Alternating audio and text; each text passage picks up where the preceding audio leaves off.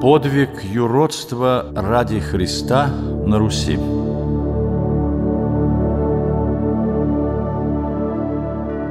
В христианской церкви юродство ради Христа как определенный тип святости возник еще в IV веке.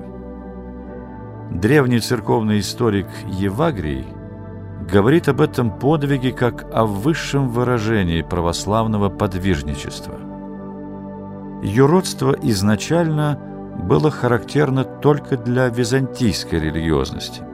Оно никогда не было распространенным на Западе.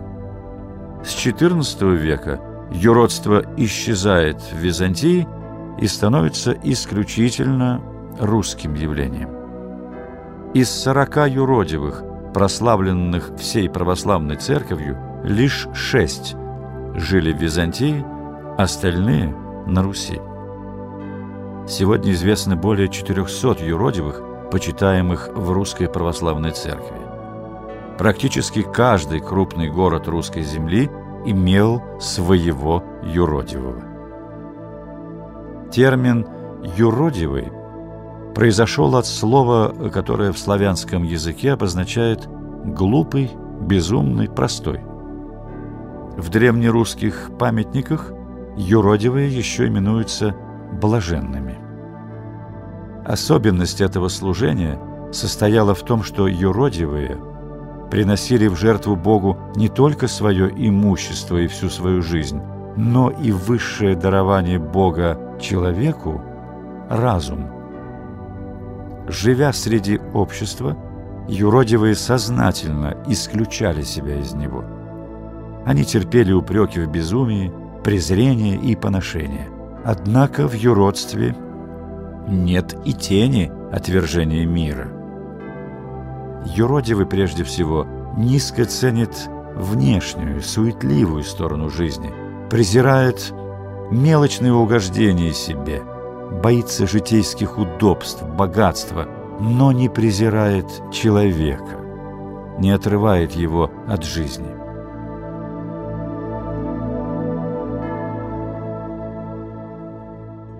Юродивый Христа ради все время совершает предосудительные поступки, прикрывая свою святость, творя похабное. Притворно изображая какую-либо страсть или порок, он наглядно показывает всю гнусность греха. Он не искренен в этом непотребстве, а лишь насмехается над ним. Для тех, кому предназначены такие отрицательные уроки, они приносят больше пользы, чем все наставления и проповеди. Юродивый не боится говорить правду и самому царю. И даже более того, царя он обличает и чаще, и суровее, потому что преступление царя и заметнее, и ужаснее по своим последствиям. Об этом служении юродивых свидетельствуют и воспоминания иностранцев-путешественников.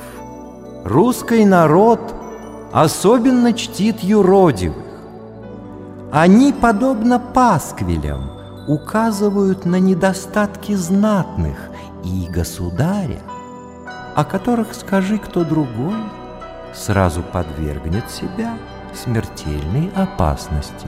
Юродивые выступают как обличители произвола, насилия и корыстолюбия неправедной власти. В XVI веке на Руси обличение царей и сильных мира сделалось неотъемлемой принадлежностью юродства. Этот же век дал и одного из самых почитаемых московских юродивых – святого Василия Блаженного. Святой Василий вел бродячую жизнь, ходя нагим по Москве и не имея собственного угла. Все его поступки при кажущемся безумии имеют скрытый смысл. Он уничтожал товары на рынке, наказывая недобросовестных торговцев. Он швырял камни в дома благочестивых людей и целовал стены домов, где жили грешники, так как у первых, говорил он, – снаружи толпятся изгнанные страсти, у вторых плачут добродетели. Данное царем золото он отдает не нищим, а купцу в чистой одежде, прозрев о том, что купец потерял все свое состояние и, голодая, не решается просить милостыни. Поданное царем питье он выливает в окошко, чтобы потушить далекий пожар в Новгороде. Не раз Василий обличал Ивана Грозного. По воспоминаниям путешествовавшего по Руси иностранца, он сумел упрекнуть царя в жестокости, оставшись при этом живым. Иван боится тронуть блаженных. Василий оказывается в Новгороде во время казни и погрома города в 1570 году. Он зазывает к себе Ивана и угощает его в Великий пост сырым мясом. Иван, увидев мясо, отказался от него, сказав юродивому, «Я христианин, и в пост мясо не ем». На что блаженный возразил, «А кровь христианскую пьешь».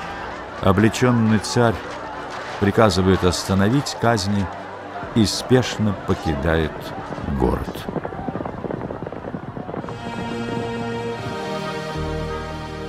Неправда, которая торжествует в мире и в государстве, требует ответа христианской совести. И эта совесть выносит свой суд тем свободнее, чем меньше она связана с миром, чем радикальнее отрицает мир. Юродивый таким образом выступает как поборник христовой правды в жизни общества и государства. О широком почитании юродивого Василия Московского говорит посвящение ему храмов сразу после его смерти еще в XVI столетии. Даже знаменитый Покровский собор на Красной площади, в котором был погребен блаженный, народная молва переименовала в собор Василия Блаженного. Необычное обилие Христа ради юродивых в святцах русской церкви и высокое народное почитание юродства придает этой форме христианского подвижничества национальный русский характер.